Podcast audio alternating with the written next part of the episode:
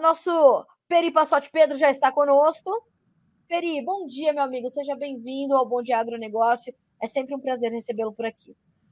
Muito bom dia, Carla. Sempre um prazer estar com, trabalhando com vocês. A gente é fã do canal, gosta sempre de participar. Tudo bem contigo? Tudo bem contigo. Como é que estão as coisas por aí? Tudo bem. Uh, bastante preocupado com o mercado, com a recessão que a gente vinha falando desde maio do ano passado, né?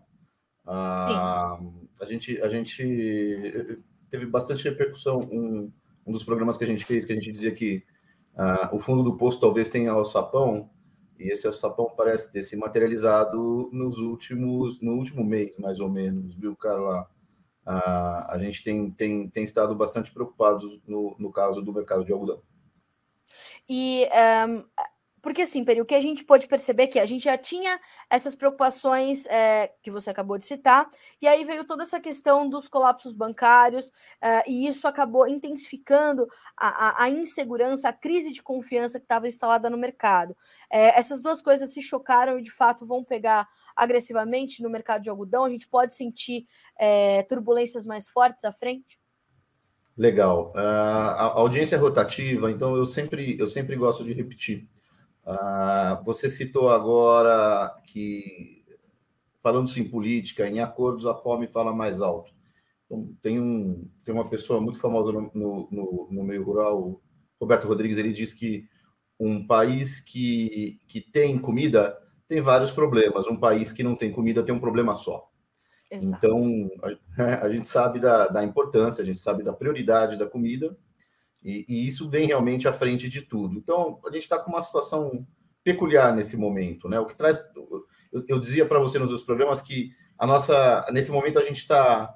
A gente está enfrentando três problemas que acontecem a cada geração e calharam de acontecer ao mesmo tempo com a gente. São eles a, uma guerra que não acontecia desde 45, inflação alta eh, no primeiro mundo que não acontecia desde 1980 e uma pandemia mundial que não acontecia desde o do século passado. Então, essas coisas acontecendo ao mesmo tempo já trouxe muita volatilidade ao mercado. Junto a isso, quando você tem uma inflação alta, a missão dos bancos centrais de todo mundo que tem um país que está com inflação alta é reduzir consumo. Você não reduz consumo sem provocar uma recessão. Essa recessão estava sendo gestada, provocada eh, e ela bate a porta.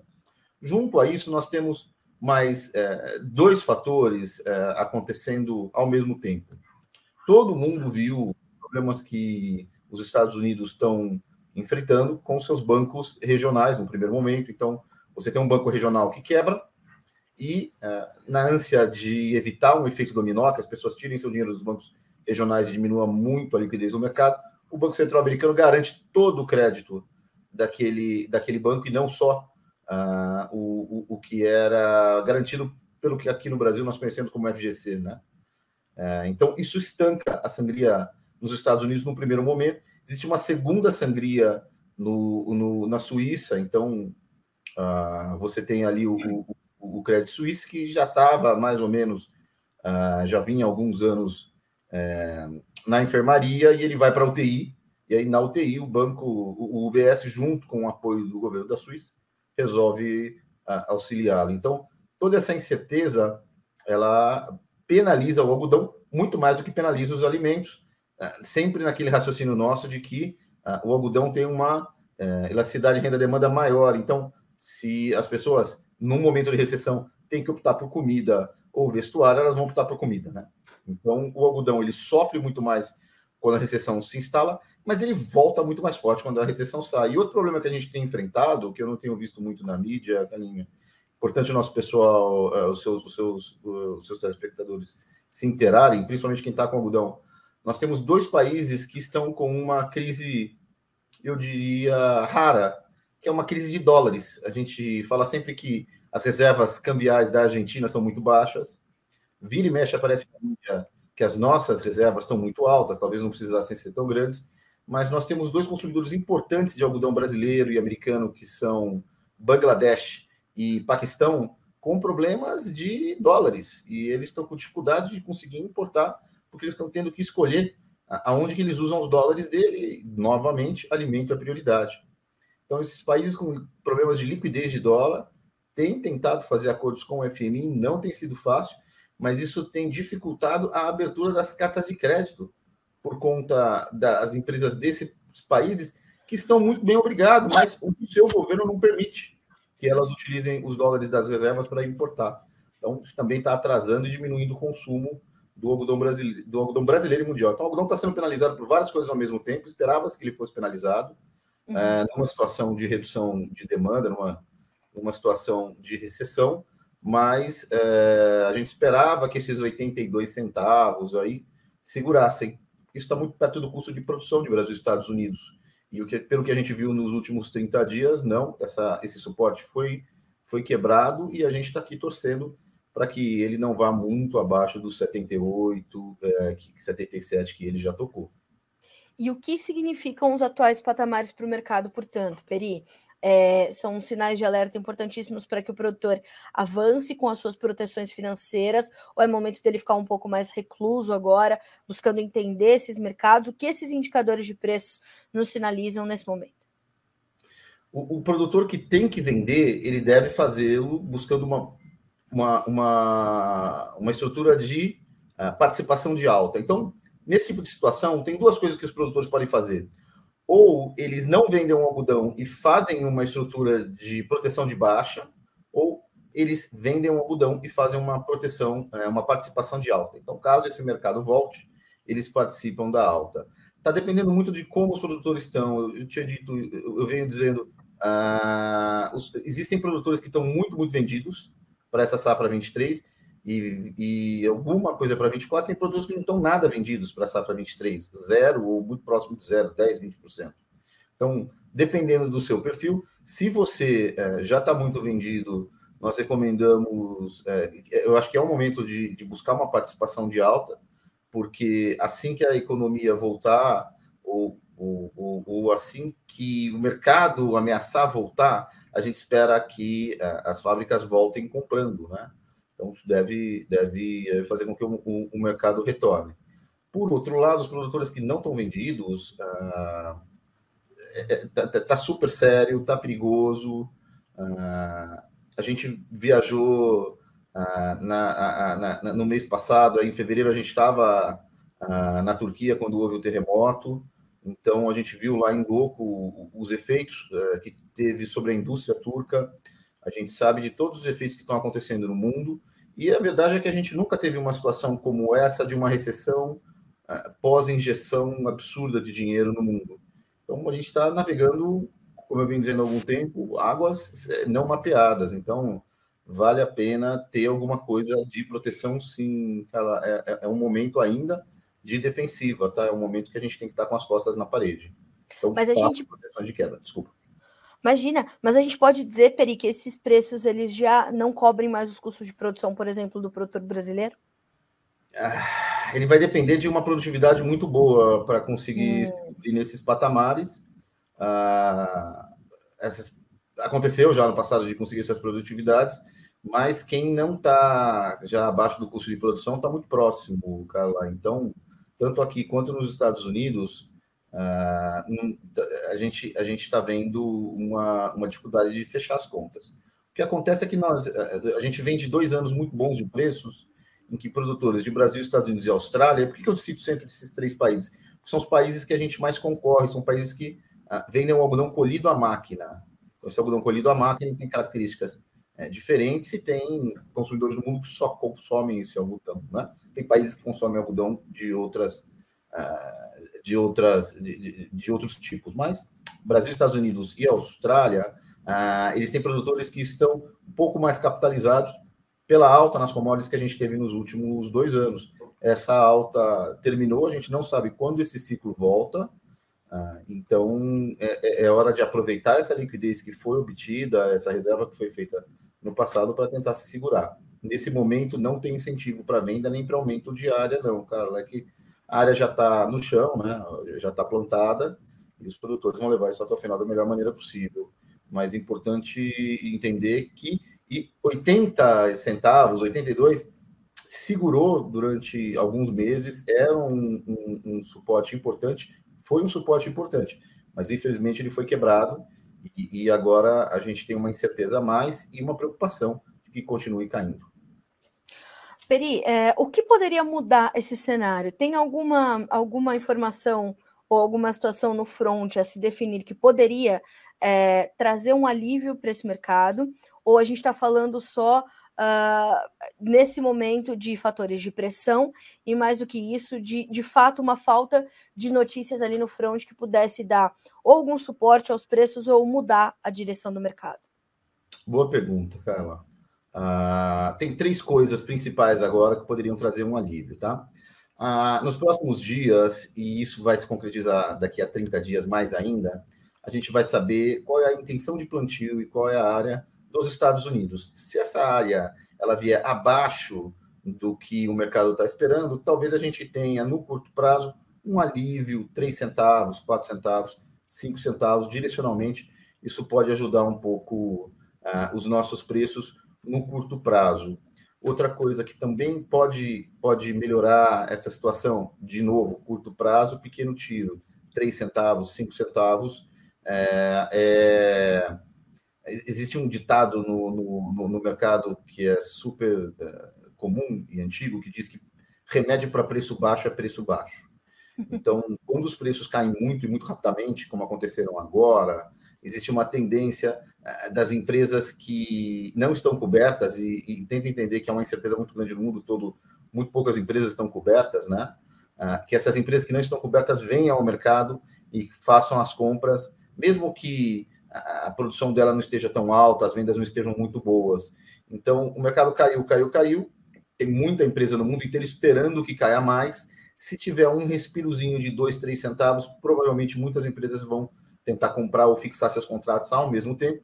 Isso acontecendo, também nós temos a possibilidade de ter uma subida de 3, 4, 5, 6 centavos no máximo. Então, curto prazo, tiro curto, Estados Unidos uh, e o fato dos, dos, preços estarem muito baixos podem fazer com que os preços reajam um pouquinho. Isso pode criar uh, boas, boas uh, oportunidades para produtores se fixarem ou os que não estão vendidos venderem alguma coisa estruturalmente, que é o que a gente quer, né? Uma retomada de preços estrutural, longeva, que faça esse, esse, esse preço voltar para onde a gente quer. Estruturalmente, o que a gente precisa é de uma reversão da tendência atual de queda de consumo. Uh, isso a gente só consegue quando o mundo como um todo uh, deixar de, de, de, de, ser recessivo, como está nesse momento, uh, bancos centrais no mundo todo entenderem que a, inflação está sob controle e afrouxarem ah, o que a gente chama de amarras de mercado. Então, taxas de juro e liquidez. Isso não deve acontecer no curto prazo, talvez não aconteça nem esse ano, por mais que governos dos Estados Unidos, da Europa e do Brasil berrem e queiram que os bancos centrais afrouxem suas medidas restritivas para o PIB voltar a crescer, todos eles é, têm mais medo da inflação do que tem medo de PIB baixo. Então, nesse cenário, a gente está vendo isso nos Estados Unidos também, os bancos quebraram, tem uma gritaria enorme para que afrouxassem né, as medidas restritivas. O que a gente entende é que o Fed está dizendo, gente, ninguém gosta de juros altos, ninguém gosta de recessão, ninguém gosta de medida restritiva, mas acreditem em mim, a gente gosta ainda menos de inflação alta. Mês passado, né, esse mês a gente viu a Argentina, que são nossos nossos vizinhos, tenho vários amigos lá, alcançar os 100% de inflação acumulada, 102, né? Em 12 meses. É, então, a mesma coisa, eu tive na Turquia, está tá muito próximo disso lá. Então, existem exemplos no mundo que mostram que esse não é um animal que a gente solta e depois traz de volta, não é um animal domesticado, não. A inflação, a gente sabe disso no Brasil, mas, talvez melhor do que qualquer outro país do mundo. A inflação é um, é um animal que ele sai do controle e aí você, que não queria se manter 14% de juros, de repente tem que subir para 26%, como a gente viu a, a, relativamente a tempos recentes, para poder trazer de volta essa inflação. E aí o remédio é muito mais amargo. Então, curto prazo, sim, deve, podem haver oportunidades. Área dos Estados Unidos uh, e, e, fábricas vindo às compras porque acham que o mercado vai parar de cair. Uh, no estrutural, no longo prazo, a gente vai ter que esperar um pouquinho mais para isso subir. A não ser que haja um problema de safra muito sério na China, na Índia, nos Estados Unidos, uh, ou mesmo no Brasil. Não é o que a gente está vendo nesse momento, cara. As safras no mundo todo estão indo bem. Nos Estados Unidos existe uma seca ah, já persistente, que a gente começa a notar, começa a ficar preocupado, mas o plantio não começou ainda. Essa seca, se persistir, só vai começar a atrapalhar e a preocupar daqui a dois meses. Até lá, estruturalmente, ah, a gente precisa que a economia volte a funcionar e as pessoas voltem a comprar. Cara, não tem muito atalho para isso, não. Tá certo. Bom, Peri, eu te agradeço demais por essa análise sempre muito completa uh, e a gente vai continuar a monitorar porque certamente os produtores brasileiros estão atentos ao que eles podem fazer para se proteger de momentos como esse, né, Peri? Porque é isso que precisa estar na cabeça dele. É, que o, os mercados, eu falei isso no começo do Bom Dia Agro, nem sempre a gente vai ter aqueles é, patamar, patamares místicos de preços ou, né, sempre mares muito tranquilos para os mercados. Eles são feitos de, de baixas, a gente precisa ver as baixas acontecerem para o fluxo acontecer, e de fato o produtor sabe que ele não precisa passar por isso descoberto. E é isso Exato. que a gente precisa continuar é, é, é, firmando na, na, cabeça do produtor brasileiro, né?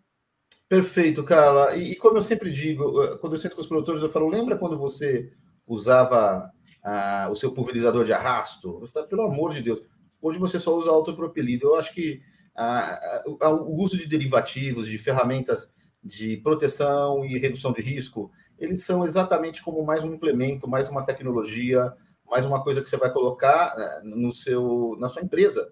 E isso vai fazer com que você deixe de ter saltos uh, para baixo, para cima, você possa se programar melhor, ter o fluxo de caixa melhor e resultados melhores ao longo do tempo. É isso que a gente quer para vocês. Então, procure se, se procure invista uh, na sua comercialização a mesma coisa que você investe no seu, no seu, na sua lavoura, né?